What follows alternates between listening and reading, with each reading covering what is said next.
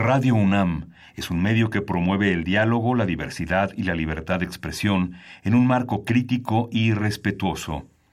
Los comentarios expresados a lo largo de su programación reflejan la opinión de quien los emite, mas no de la radiodifusora.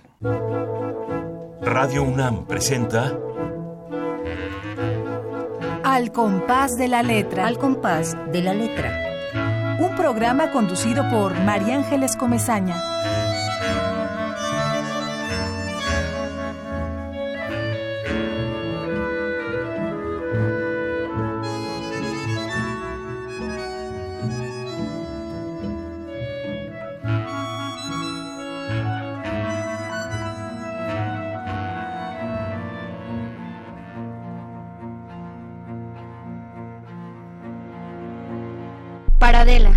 Sigue buscando. Se hace de noche al borde de la ciudad, siempre al borde, del momento de la herida, del olvido de Dios. A pie juntillas caminaron hasta perderse, en los escombros, en la nostalgia, en la pérdida. Con cuánta rabia lloraron a sus muertos. En sus bocas aún tiembla el miedo, y bajo sus pies la tierra se duele del rojo que aún no cicatriza, del colapso. Buscan palmo a palmo los restos de lo que ya no son, de lo que fue. ¿A dónde irán con sus rostros ajados, con su dolor a cuestas? ¿A dónde irán si ya nadie reza por ellos?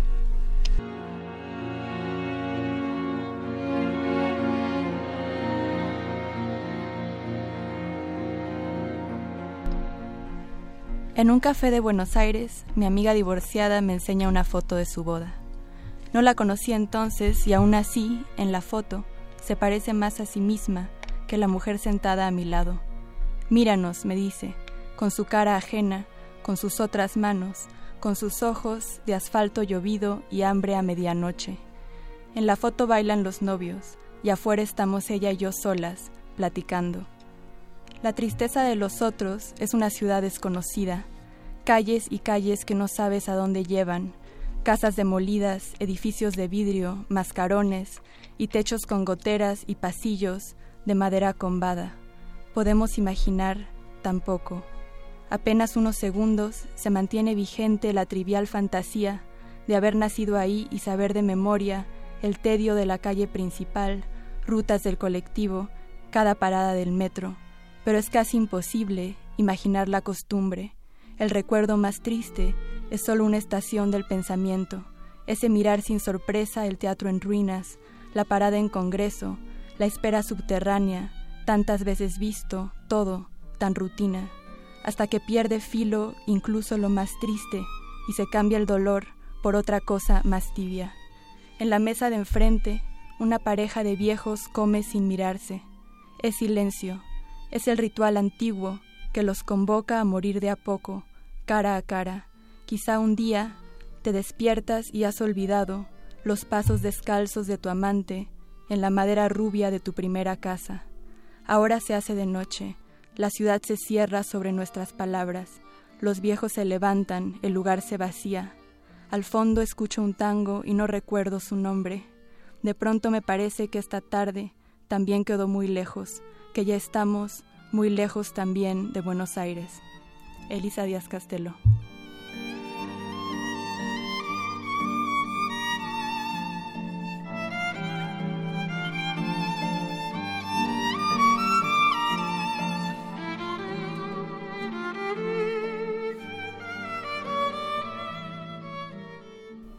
Buenas tardes, queridos amigos. Muy buenas tardes a todos los poetas que nos escuchan desde Jalapa, desde Chiapas, desde el Estado de México y de muchos de los rincones de esta ciudad herida, Ciudad de México. Hoy, esta tarde, estoy realmente muy emocionada y contenta y al mismo tiempo eh, con un reto. Tengo frente a mí a dos poetas jóvenes eh, que es a manera de espejo, me miro en ellas y me miro en sus palabras y me da muchísimo gusto recibirlas aquí a eh, estas dos mujeres que acaban de leer magníficos poemas, Elisa Díaz Castelo y Nadia López García. Eh, Nadia es una poeta del estado de Oaxaca, del, de, ¿cómo, ¿cuál es tu pueblo, Nadia? Es eh, Caballo Rucio, Santa María Yocpiti, en Tlajiaco. En Tlajiaco, allá en la sierra, en la parte más alta. Y bueno, eh, Elisa es una poeta que nació en la Ciudad de México. Queridos amigos, este es un programa abierto. Nos interesa muchísimo que nos escriban, que nos hablen por teléfono.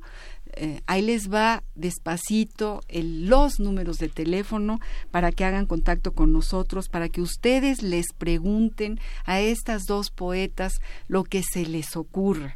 Los teléfonos en cabina son el 5523 5412 5523 7682. Facebook Radio UNAM, Twitter arroba Radio UNAM ojalá y nos den señales de vida que para nosotros es muy importante reconocernos en el oído de quienes nos, estén, nos estén escuchando.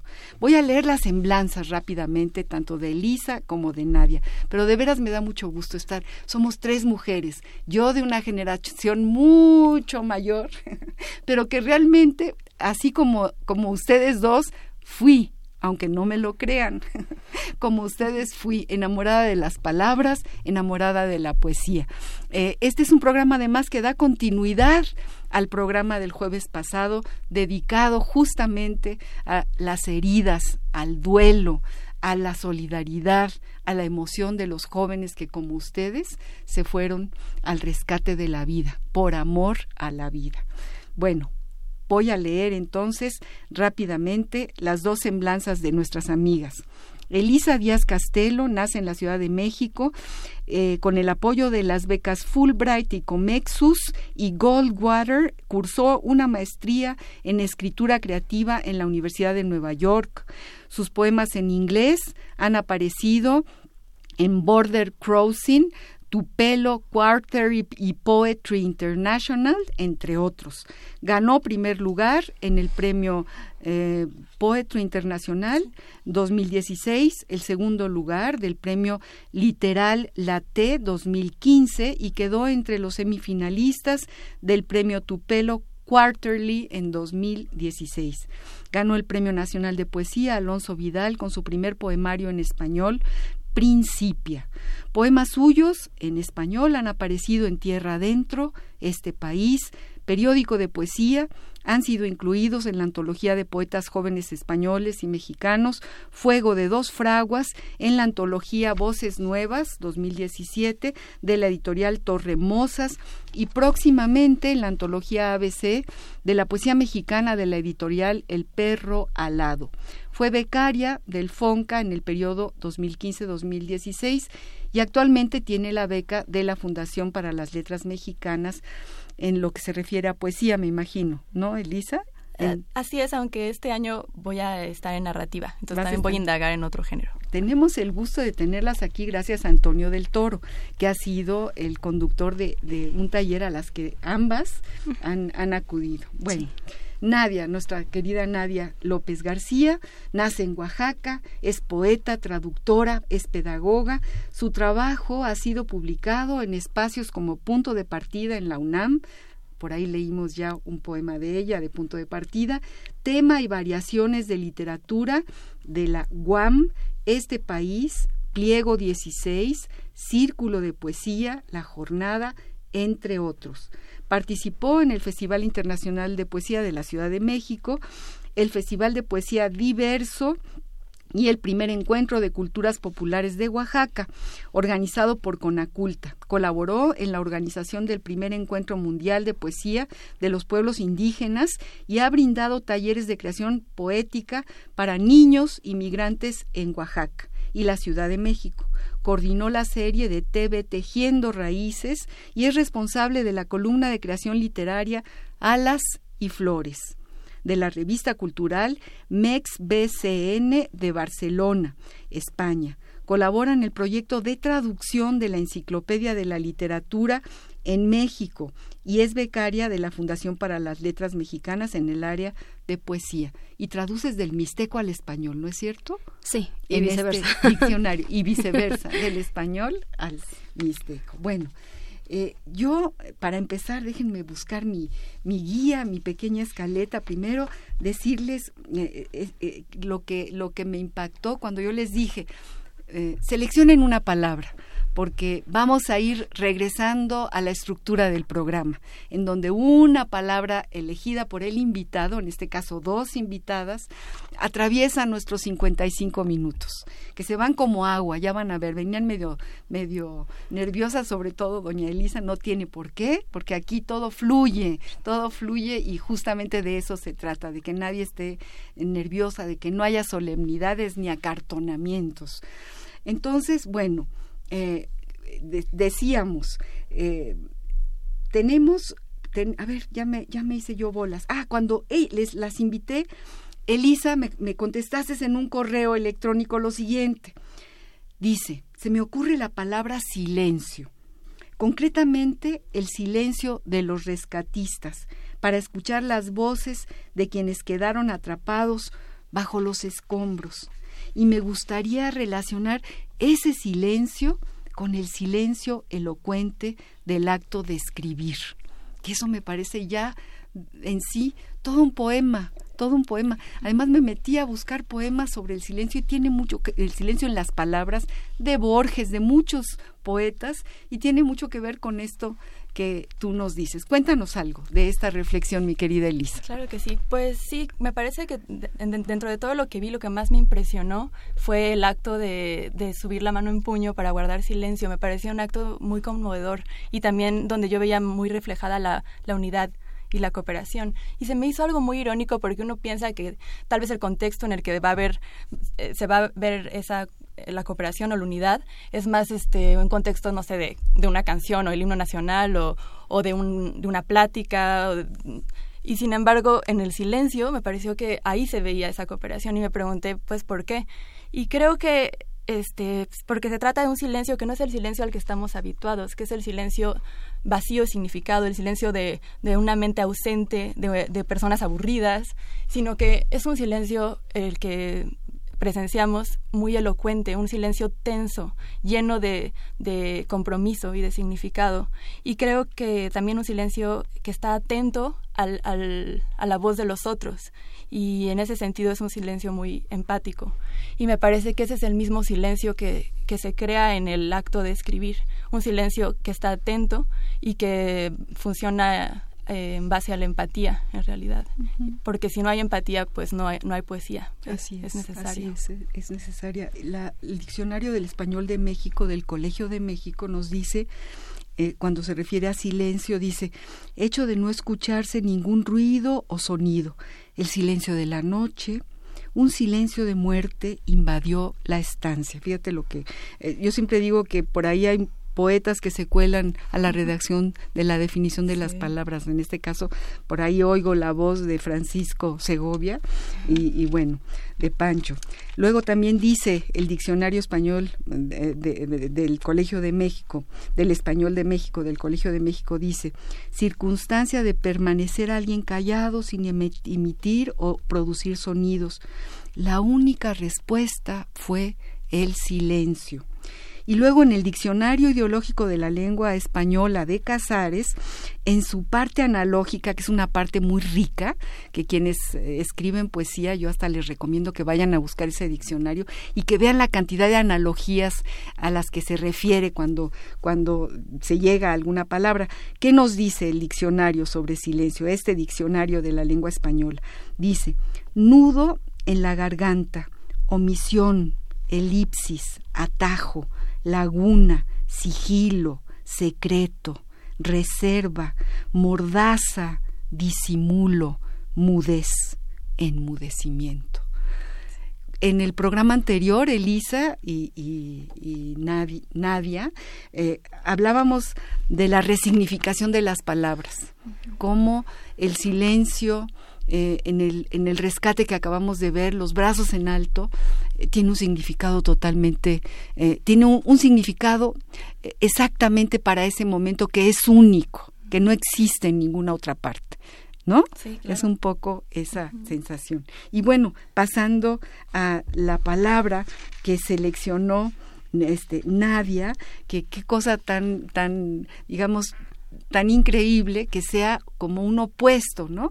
Eh, ahí por ahí yo vi retoñar al campo de Oaxaca, a tu tierra, ¿no? La palabra retoño. Fíjense bien. Eh, y tú cuando, cuando te lo pregunté y me escribiste, me, dijiste lo siguiente, dijiste, eh, a ver, déjame ver, que se te habían ocurrido un ciento de palabras. Por aquí lo, lo escribí. Decenas. no, cientos es mucho. A ver, sí, sí, sí, decenas de palabras, pero eh, decenas de palabras, pero decidí, decidí por una. Eh, que, se llama retoño, que es el retoño. Déjame, Nadia, debo confesar que llevo toda la tarde pensando en una sola palabra y vienen a mi mente decenas de ellas, nos dice Nadia, que pienso son tan necesarias en nuestro hoy, sin embargo, pienso que me declinaré por la palabra retoñar. Cuéntanos por qué. Cuéntanos a los que te estamos escuchando, mi querida Nadia. Muchas gracias. Eh, pues sí, justamente eh, cuando recibí tu llamada y, nos dijiste piensen en una palabra, justamente en ese momento te vienen miles o te quedas en blanco, ¿no? A mí, a mí me vinieron varias y pensaba, bueno, es que sí, es el silencio, pero también es eh, la resistencia, el valor, también la destrucción. Y justo... Eh, andaba yo más o menos por CEU, entonces fui al jardín etnobotánico y algo muy padre fue que justo vi una cactácea como ya muy marchita y de ahí como que salió una pequeñita flor, ¿no? Y dije, claro, es que esto es así, o sea, son los retoños de, de, una sociedad que parecía apática antes del 19, ¿no? Parecía una sociedad que no se interesaba por el otro, que en el metro te sacaban por entrar ellos, que te ganaban en la fila, pero justo, y justo también lo de los millennials, ¿no? Que, que se comentó tanto eh, de estos chicos que decían, ¿no? Que no hacían gran cosa y fueron como las manos más abundantes en esos momentos de ayuda. Nos pensaba eso, ¿no? Que era como el brote y el retoño de una sociedad que, que se estaba levantando y se estaba juntando. Y también pensaba así, eh, mi poética es mucho sobre el, el, regreso al campo, hacia la familia, este, hacia, digamos, mi infancia en Oaxaca. Y pensaba mucho en eso, en los retoños, que justo de lo casi ya visiblemente muerto sale algo, ¿no? Y de eso algo puede crecer una ceiba incluso, ¿no? Y pensaba que eso estaba pasando y que sí había que detenernos en la destrucción, pero también en la posibilidad que eso estaba brindando, ¿no? Eh, o sea, cosas tan tan como sencillas y complejas. Una vecina me decía, es que yo llevo peleada con mi familia muchísimo tiempo y les hablé para saber cómo estaban por lo del 19. Entonces dije, claro, están retoñando, o sea, cuestiones, sí en las palabras, pero también en las relaciones humanas. Y creo que la poesía está anclada en eso, en las relaciones humanas, ¿no? En el otro. Claro que por eso. Pues por eso. Entonces tenemos dos palabras importantes. Eh, a ver, nuestros oyentes, ¿qué, a qué, qué, palabras se les ocurre o qué nos tienen que decir? Recuerden, estamos esperando sus llamados en el 55 23 54 12, 55 23 76 82, Facebook Radio UNAM, Twitter arroba Radio UNAM.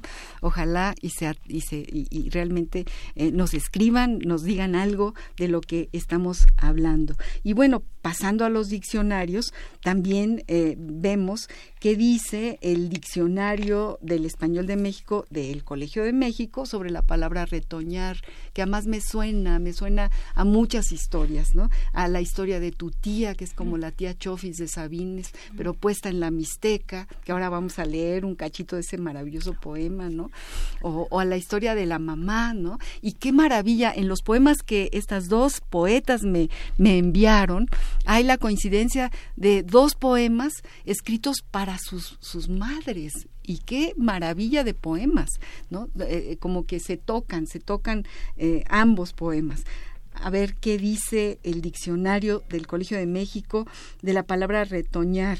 Nadia dice, se conjuga como amar. Ya desde ahí me gusta. se conjuga como amar. Volver a echar brotes, una planta después del invierno o cuando parecía ya seca. Los encinos retoñan en marzo, por ejemplo, ¿no? Bueno, y tu ciruelo, que seguramente, aunque se haya secado, retoña y retoñó porque ahí está en tu poema. Y en el diccionario ideológico de la lengua española, que la verdad yo tengo así como manía, lo quiero mucho, me ha ayudado mucho a escribir, eh, en su parte analógica, fíjate qué bonito lo que dice de retoñar, eh, nos manda a tallo, nos manda la palabra tallo y nos dice brotar, abrotoñar, rebrotar, nacerse, entallecer, retoñar, retoñecer. Digo, está llena de música, está llena, llena de, de, árboles, de todo, todo se nos ocurre cuando, cuando vemos lo que dicen las palabras, lo que dicen los diccionarios. Algunas veces hay quien dice que, que los diccionarios son como lápidas para las palabras o los cementerios de las palabras. Yo creo que no. Yo creo que podemos rescatar muchas cosas. Vamos a música y seguimos con estas eh, espléndidas, hermosísimas poetas mexicanas. Hoy, al compás de la letra, queridos amigos, aquí estamos esperando sus llamadas. Ya por ahí tengo alguna. Al ratito, cuando regresemos, vamos a ver quién nos llamó. Hello, darkness, my old friend. I've come to talk with you again. Because a vision softly creeping left its seeds while I was sleeping. And the vision that was planted in my brain still remains within the sound of silence. Restless dreams, I walked alone. Narrow streets of cobblestone. Neath the halo of a street lamp, I turned my collar to the cold and damp. When my eyes were stabbed by the flash of a neon light, it split the night touch the sound of silence. And in the naked light I saw ten thousand people, maybe more. People talking without speaking, people hearing without listening, people writing songs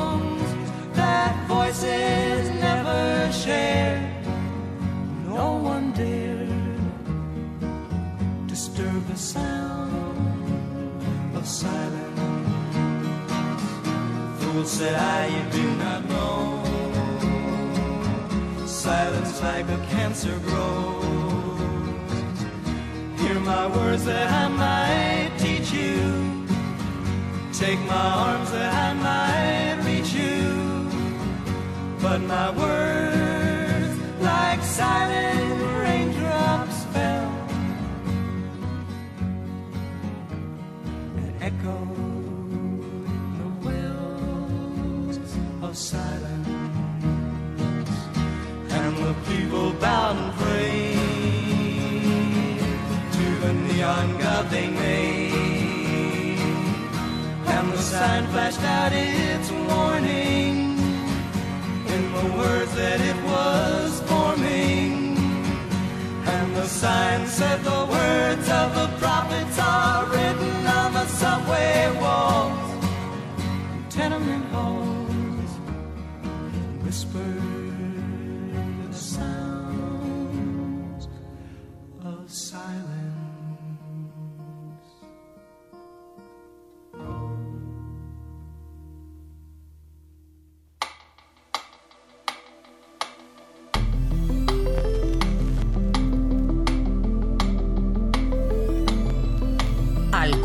de la letra.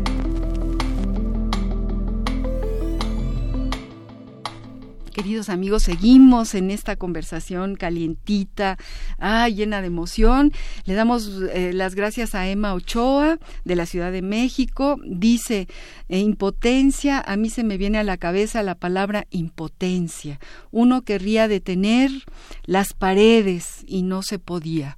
Ay, pues sí, tienes razón, Emma Ochoa. Esa es una palabra que la tenemos clavada en el corazón. Tienes toda la razón cómo le hacemos, ¿no? Para, para poder detener las paredes. Carlos Recendis, de la Ciudad de México. El silencio, para ti, Elisa, dice, el silencio es una de las expresiones humanas más puras, pues nos permite reflexionar y encontrarnos con nuestras emociones.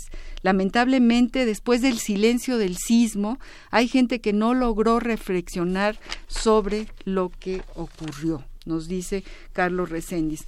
Pues yo creo que sí, Carlos, pero híjole, esto no se acaba aquí y, se va a ir como digiriendo. ¿Ustedes qué opinan? Elisa. Pues este, primero que nada pensé sobre lo de la palabra impotencia, porque yo también sentí eso muy intensamente, ya que tengo una lesión en el pie y no pude participar directamente en, áreas de derrumbe y o, o haciendo pues más cosas físicas que me hubiera gustado intervenir de esa manera. Y entonces me sentía yo muy, muy frustrada e impotente. Y por suerte encontré otra manera de participar, que fue haciendo llamadas de teléfono y organizando voluntarios en línea. Y, así siento que, a pesar de la impotencia, como que algo que me parece muy positivo de, esta experiencia es que todos encontramos una manera en la que podíamos ayudar. Y, y, eso me pareció muy, muy hermoso. Sí, pues eso nos, nos generó una identidad. ¿Y tú qué opinas, Nadia Linda? Pues también, eh, de acuerdo con Elisa, eh, a mí sí me tocó un poco estar ahí en, en como en la zona. Eh, su casa de todos está en Linda Vista, entonces en la calle paralela a, a, donde yo vivo, justo es donde se cayó el edificio, ¿no? Entonces, pues mi edificio bien, o sea, sin cuarteadoras ni nada, pero a la vuelta de la calle ya estaba la destrucción total, ¿no? Entonces, eh, pues me tocó mucho como desde empezar a acarrear víveres, empezar a ayudar a la gente y demás, pero pensaba también un poco en incertidumbre, ¿no? O sea, en el momento como que actúas, ¿no? En, en, en no sé, en calor, digamos, no piensas tanto y justo lo que haces es mover, hacer, ¿no? Y demás. Y pensaba justo un poco en eso de las palabras, también retomando lo que una compañera de nosotros decía, ¿no? Que estás ahí y dices, bueno, ¿qué hago? O sea, a veces las palabras sientes que no son suficientes en ese momento, ¿no? Y te gustaría al contrario tener más fuerza, tener más manos, porque crees que es lo que se necesita, pero también creo que la poesía tiene un acto sanador, ¿no? Entonces, a veces una palabra que le puedas decir a, otra persona, con eso creo que le das como un, una almadía, ¿no? Un remanso que puede Remueve sus escombros. Sí, absolutamente. La poesía es capaz de eso, de hacer eso dentro de una persona. Claro que sí, claro que sí. Yo en el, programa pasado se leyó un, un fragmentito de un, de, de, un poema de José Emilio Pacheco. Voy a voy a leerlo para un poco como puente entre entre quienes estuvieron, porque bueno y le agradecemos a, a Tony del Toro que nos haya puesto en contacto con ustedes. Esta, eso ha sido realmente mm, una una maravilla y además que haya propuesto que mujeres jóvenes sean las que hablen de este momento. Yo, yo pienso, bueno, voy a leer esto para no, para no eh, saltarme después a lo que les quiero decir. Dice José Emilio, suelo es la tierra que sostiene, el piso que ampara, la fundación de la existencia humana. Sin él no se implantan ciudades ni puede alzarse el poder. Los pies en la tierra, decimos, para alabar la cordura, el sentido de la realidad, y de repente el suelo se echa a andar, no hay amparo, todo lo que era firme se viene abajo. Es un poco lo que nos, lo que nos está pasando, lo que, lo que realmente eh, eh, sentimos, ¿no? lo que realmente sentimos todos. Cuando nosotros teníamos la edad de ustedes, decíamos los poetas de la semana pasada, y estuvimos en el terremoto del 85, y nos fuimos igual a la calle a, sacar piedras, escombros, a darnos cuenta de que, de que, de que era nuestra la ciudad, de que nosotros éramos responsables por cada banqueta, por cada piso que se había caído, nos cambió la vida. En mi generación, que es la generación de 1968 y que está muy marcada por el movimiento estudiantil del 68, eh, hay esas, esos dos parteaguas, el movimiento estudiantil y el terremoto del 85 fuimos mujeres distintas después del 85. Yo les pregunto a ustedes, ¿qué huella les deja la experiencia de este terrible eh, suceso, acontecimiento en la ciudad que, que habitan? Em, pues pienso en dos cosas. Eh, en primer lugar, pienso en la impermanencia, ¿no? Como que sentí que es muy impresionante cuando vas en una calle que sueles este, siempre recorrer y un edificio que antes estaba ahí ya no está. Como que uno piensa que los edificios, eh, pues la topografía de la ciudad son cosas sólidas, permanentes, que no van a cambiar y no habían cambiado desde, desde que yo era pequeña, al menos en ese edificio al que me refiero. Y cuando te das cuenta de que eso de un día para otro puede desaparecer, es una imagen muy fuerte de la de la, de la caducidad de, de la vida humana también. Y por otro lado, también siento que me ha cambiado, pues me ha dado, yo soy muy, muy pesimista en general y me ha dado mucha esperanza en, en la humanidad ver la respuesta de la gente y eso es algo muy nuevo para mí, sentir esperanza. ¿Y tú, Nadia Linda? ¿Tú? Pues igual trato como de pensar como en, en algo que me ha dejado y, y creo que es el, el poder eh, preocuparme más por el otro, ¿no? O sea, creo que justo en, en, en, yo llegué a esta ciudad como hace siete, ocho años y como a la mitad cambié, ¿no? Fue otra, otra Nadia la que ya habitaba esta ciudad, que es bastante compleja. Y me di cuenta que empecé a, a sí convivir con los demás, pero a marcar como un muro, ¿no? Entre ellos y yo. Y justo esto te, bueno, al menos a mí me enseñó que que tu vecino al que a veces no saludas eh, es, te puede echar la mano o tú le puedes echar la mano, ¿no? Y creo que me enseñó eso, eh, a la solidaridad, pero no a esta falsa solidaridad, sino a esta que realmente sientes lo que el otro puede estar pasando, ¿no? Y, y tratas como de apoyarlo en lo que, en lo que puedas. Creo que eso, de, de ver al otro más cercano, uh -huh. eso. ¿Habrá cambios en nuestra sociedad a partir de esta experiencia? ¿Ustedes creen que sí? Sí, pues espero que sí. sí, se te quitó eh, la depresión y, y, y, ya... ¿El pesimismo? El pesimismo. Pues no por completo, pero está un poco más atenuado. Voy a permitirme leer este poema de Nadia a su madre, que les comenté hace un ratito. Fíjense qué poema tan maravilloso. Dice, perfecta, a mi madre. Todo lo cumplí intachablemente. Me ocupé de las labores propias de una señorita, me abstuve a levantar la voz y desdeñar las buenas costumbres de tu reino. Posé para la instantánea, de la hija provinciana modelo. Obedecí todos tus mandatos, más por miedo que por convicción. Tú sabes que fui la mejor de todas. Corona de los padres son los hijos, repetías como halago y sentencia mientras evaluabas todo a tu alrededor. No preguntes, no reproches, no blasfemes, no des tu cuerpo sin estar casada. La prohibición era la médula de tus leyes. Pero yo necesitaba develar el misterio. Había sido animal enjaulado y al sentir el calor del sol me dejé bañar por él. Comí de la manzana y en su sabor encontré mi delicia. Sé de sobra que hoy soy todas tus vergüenzas, señal de escándalo que te ofende con su sola mención. Nada queda de la niña que formaste. Y es que después de todo, madre, lo que tú nombras rebeldía, fracaso, libertinaje, yo lo llamo albedrío, ajuste de balanza. Bueno, este es nos lo ponemos.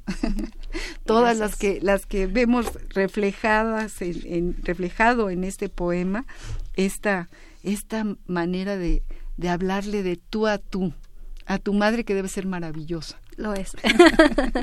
Para tener una hija así, además, que se levanta y dice lo que tiene que decir. A ver, queridos amigos, queremos que nos llamen que nos escriban 5223 5412 5223 7682 Vamos a un compás de música y regresamos para leer más poesía de Elisa, vamos a leer el poema de su mamá y de Nadia, que están hoy con nosotros hablando del silencio y del retoño.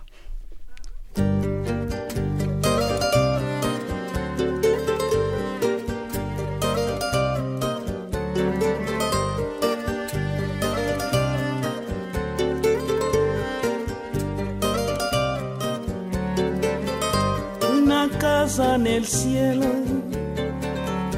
un jardín en el mar,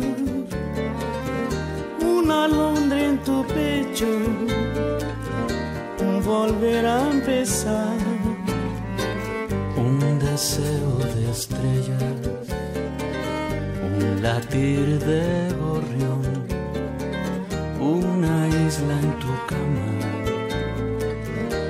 una puesta de sol. Tiempo es silencio, gritos y cantos, cielos y besos, voz y quebranto. Nacer en tu risa, creceré en tu llanto vivir en tu espalda, en tus brazos. Tiempo es silencio, gritos y cantos, cielos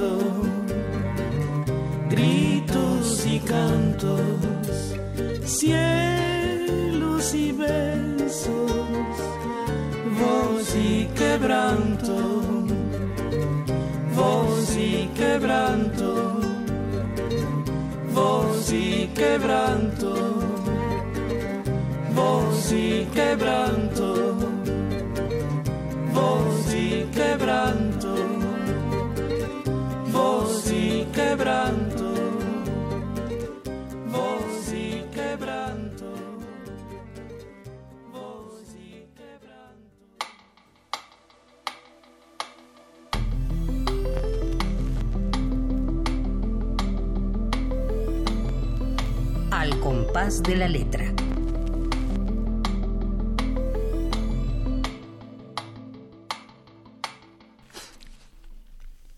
Queridos amigos, estamos aquí hablando sobre el silencio. Acabamos de escuchar esta maravilla de, canción. Cesárea Évora, Pedro Guerra cantan Tiempo y Silencio y nos quedamos así como medio adormecidas, pero pero llenas de en, este adormecimiento que tiene que ver con la emoción, que uno quiere seguirse con esa música.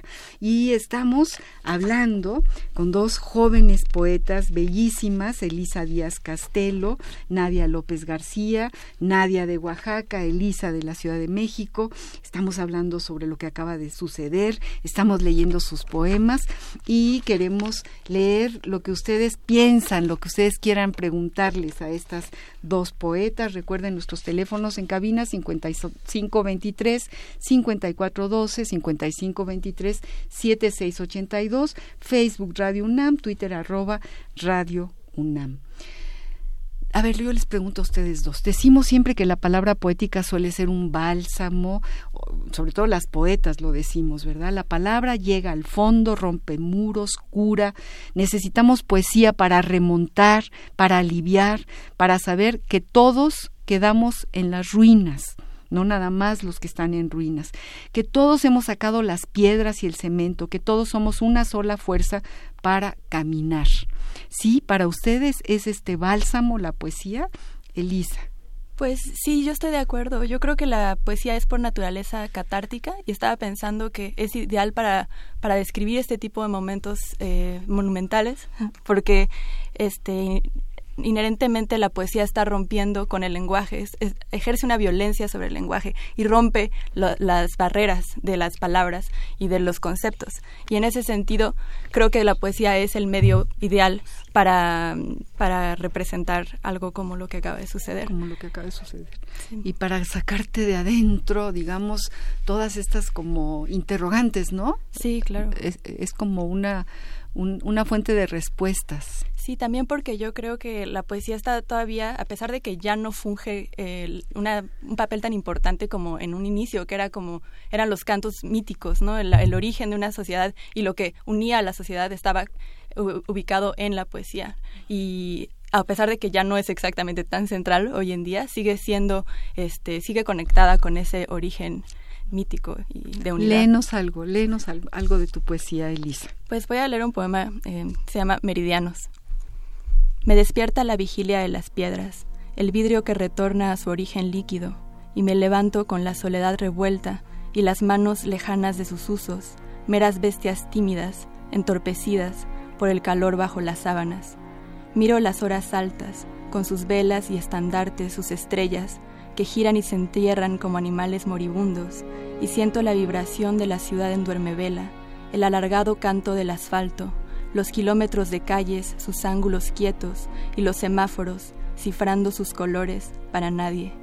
El árbol se detiene en su forma, cada hoja la sombra de la hoja, y bajo todo esto, en algún sitio o mapa, los meridianos que desgajan la tierra nos atraviesan con sus parábolas y nos separan, los unos de los otros sin saberlo.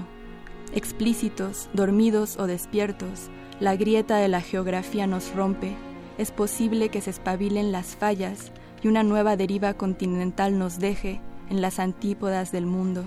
Es inútil que tu mano, cuando vuelvo a la cama, se asiente en mi cintura con su peso de pájaro. No hay forma de afianzarse, de reconocerse. Somos otros, siempre, y no sabemos Qué extrañeza nos tiene deparado el mundo, cuántas horas nos darán la espalda. No sabemos qué palabras sin voz, qué desvíos imprevistos, qué apagones sin velas, qué desaliño de años, qué rupturas caben en el cántaro negro de sus noches de barro. ¡Ay, qué poema! ¿Este no lo hiciste para ahora o lo tenías ah, ya hecho? No, ya lo tenía. Pues parece un poema que nos, nos describe un mapa de lo que estamos sintiendo, de lo que está pasando. Qué magnífico poema, Elisa, qué magnífico poema. Qué palabras sin voz, qué desvíos imprevistos, qué apagones sin velas, qué desaliño de años, qué rupturas caben en el cántaro negro de sus noches de barro. Es un magnífico poema. Ah, muchas gracias. De verdad que sí, que es un maravilloso poema. Estos poemas los podemos encontrar en internet, en algún lado, los subes a algún lugar, vas a publicarlos, vamos a encontrar algún libro tuyo.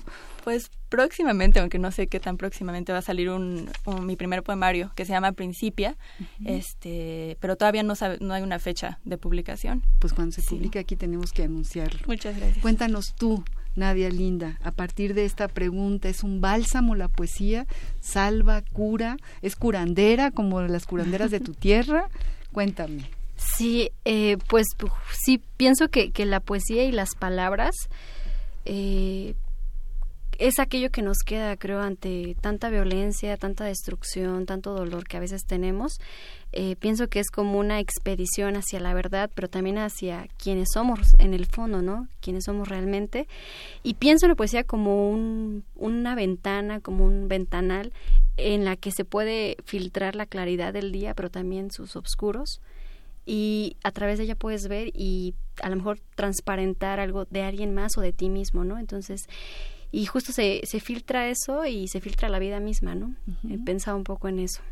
¿Por qué no nos lees algo?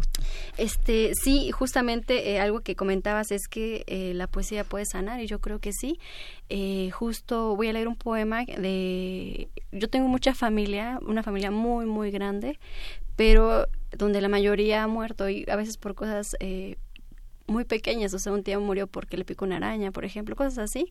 Entonces, a veces te duelen tanto todos tus muertos que no sabes cómo, cómo seguirlos manteniendo en este ahora, ¿no? Y lo haces a veces escribiendo. Entonces, eh, yo escribí este poema para un tío, de hecho se llama Lucas, y bueno, lo voy a leer. Eh, tiene un epígrafe. Algún día hasta tus playas lejanas tendré que volver. Agustín Lara. Prefirió ciertos lugares de la casa, aquellos en donde una tierna vegetación se asomaba a ras de suelo, donde las baldosas eran cubiertas por un amarillo cal creciendo hacia el azul y en donde, de vez en cuando, se dejaba escuchar el gorgoteo de las aguas sobre los ciruelos. Ninguna verdad había tras esos rincones, todo era poco, apenas una vaga clemencia para ese hombre que nació en tierras sembradas de jugosas naranjas y con un mar vastísimo hasta agotar los ojos.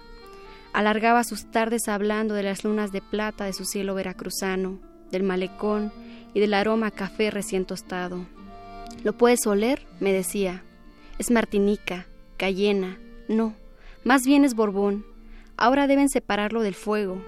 Si el grano se quema, se volverá así varado, acre. ¿Lo ves? Nunca pude ver nada, tío Lucas, pero sabía que tu cuerpo, ese árbol rendido por los días y la memoria, era solo una prenda de tu vivir en esta casa. Desde hace mucho, todo tú vivías allá, en esa ciudad de calurosos mediodías que tanto amaste, con la brisa pegada a tu boca y sentado en la mesa de tus mejores años.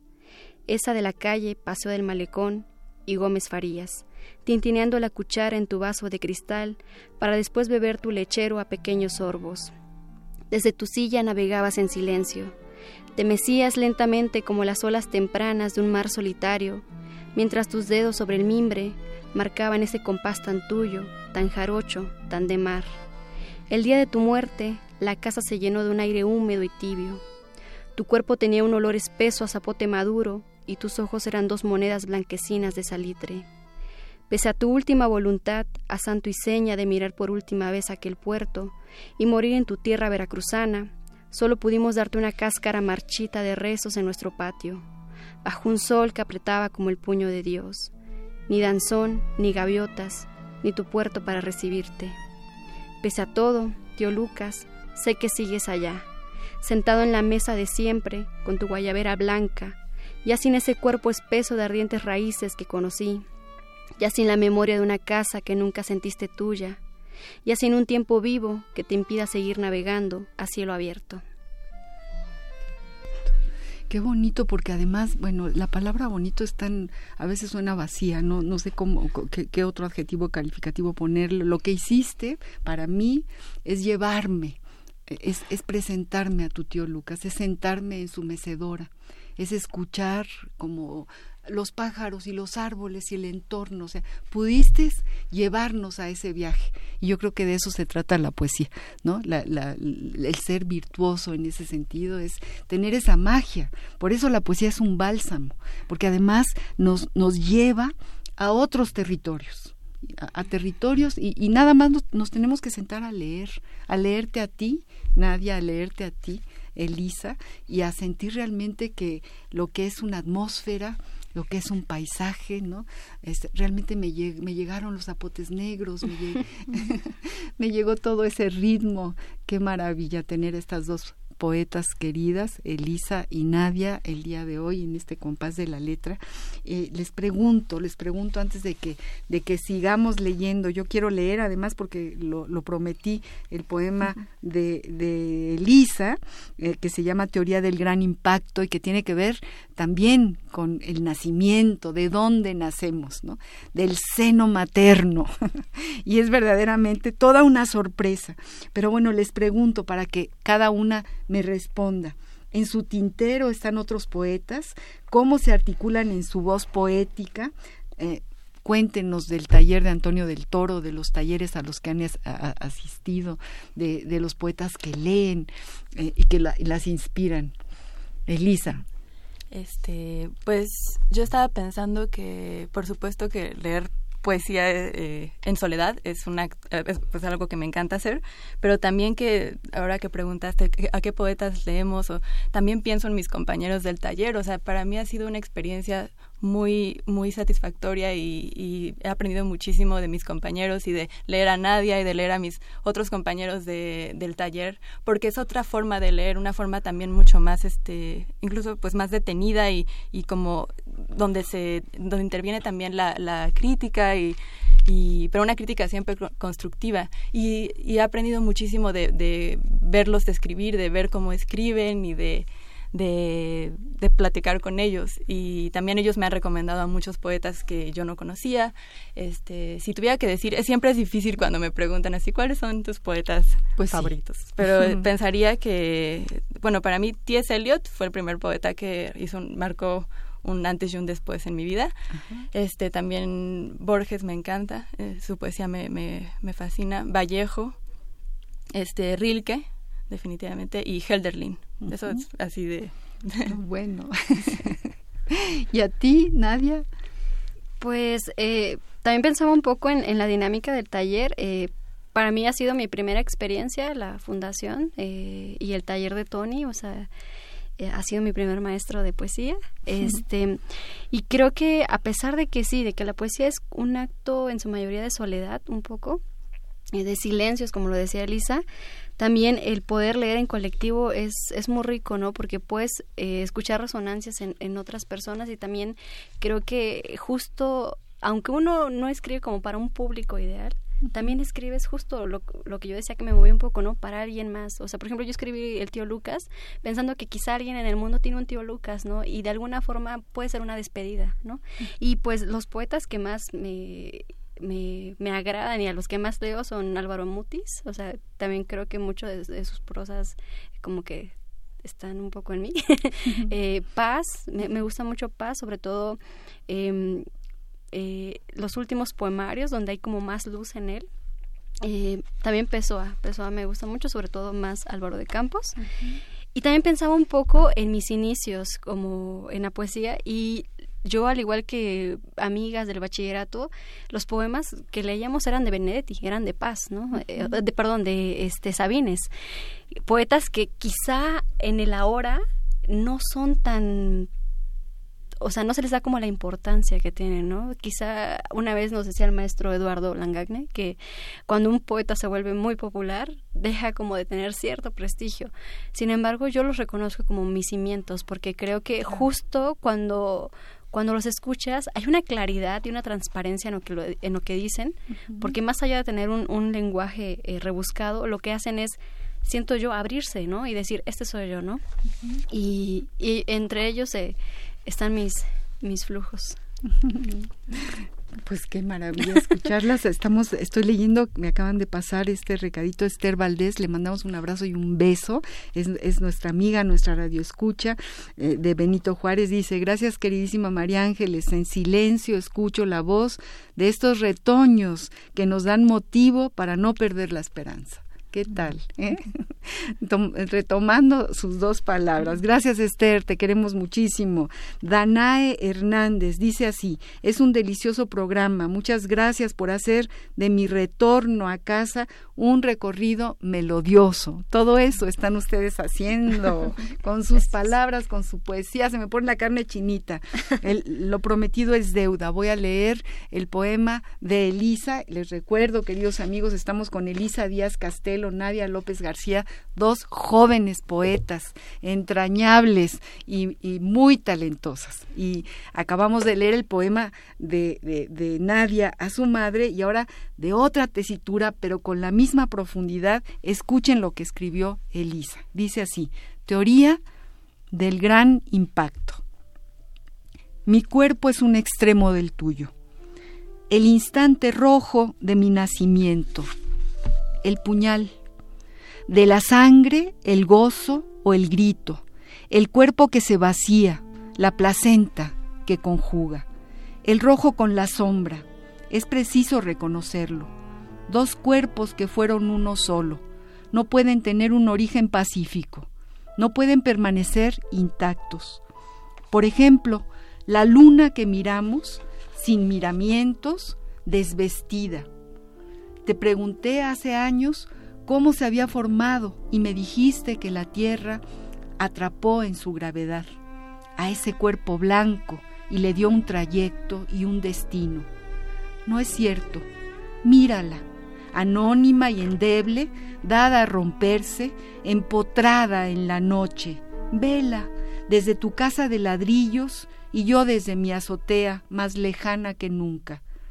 Somos demasiado parecidas, lo cual se explica a partir de un tercero en discordia. Un planeta errante, desvirtuado de órbitas, chocó con el nuestro y se hizo añicos. En una colisión brutal que ya ha olvidado el universo de lo que perdió la Tierra, despedazada, carente de redondez, se formó la luna hecha de pedacería, devastada por giros y acrobacias, y las dos se sostienen, sin coincidir nunca, apenas consonantes, apresadas a una distancia por el abrazo, ambiguo de las órbitas, por una gravedad mediana, diametral. Así nosotras, en las noches, nos hablamos, nuestras voces se tocan y se envuelven. En el cobre, una será siempre el centro de la otra, las dos, perfectas en su circunferencia, pero ausentes de sí mismas. En nuestra piel se reparten tus células y lo que me has heredado, aunque sea luminoso, me consume. Elisa. Tenemos un minuto para despedirnos. Yo estoy casi llorando de la emoción. Antes de, despedirme, quiero darle las gracias a Agustín Mulia, a mi compañero Agustín Mulia en los controles técnicos, a Marianita Mondragón, a Leonel Quintero, quien nos ha estado mandando estos recados de los radioescuchas, y desde luego a Baltasar Domínguez, el productor del programa, y a ustedes dos. Estoy muy agradecida de que hayan venido. Muchísimas gracias. creo que ha sido realmente un privilegio tenerlas aquí, eh, encontrar en su poesía eh, mi propia poesía, la poesía de muchos otros, mi propia ciudad, mi propia madre, mi piel, tanto de una como de la otra. Yo tengo un poema que puede ser la conjunción de ambas, ¿no? la conjunción, con esa fuerza, Elisa, tan increíble que tienes para poder decir las cosas. Yo te felicito, las felicito a las dos. Muchas gracias. Ojalá Y, regresen cuando publiquen sus poemarios. Tú también, Nadia, ¿ya vas a publicar algún poemario? Pues espero que sí, pronto. ¿Pronto? ¿Sí? sí. Pues todos esperamos que las dos eh, publiquen muy pronto. Yo sí pude acceder a poemas tuyos, Elisa. Cuéntales a nuestros radioescuchas en 30 segundos que tenemos, eh, cuál es el link al que pueden acudir para leerte y tú también, eh, Nadia. Pues si buscan Elisa Díaz Castelo salen varios poemas. Este también en Tierra Adentro publiqué un poema. Pues igual, eh, Nadia López García y estoy en Círculo de Poesía, en Punto de Partida, en hay uno por ahí en la jornada, entonces por ahí andamos. Bueno, pues yo les agradezco a ustedes, les le agradezco al público que nos está escuchando, a nuestros amigos, Esther, gracias, a todos los que nos han hablado, muchísimas gracias, los esperamos el próximo jueves con otro compás lleno de poesía. Y, y bueno, em, estamos muy felices de estar aquí con estas mujeres jóvenes, muchas gracias a todos y que todo el mundo lea poesía porque es un bálsamo, porque es curandera, porque nos salva. Muchas gracias. Veo como caen de mi piel trocitos de camado por la ausencia de tu humedad, mi cuerpo deshidratado. Cae la piel rota dejando al descubierto la otra con más brillo que la que cae, porque algo está alimentando mi piel. En silencio grita, sácame de aquí, mi piel en silencio grita oxígeno para respirar, respirar de esta falta de ti, respirar de esta ausencia de mí, respirar sentir mejor, respirar para aliviar el dolor, respirar,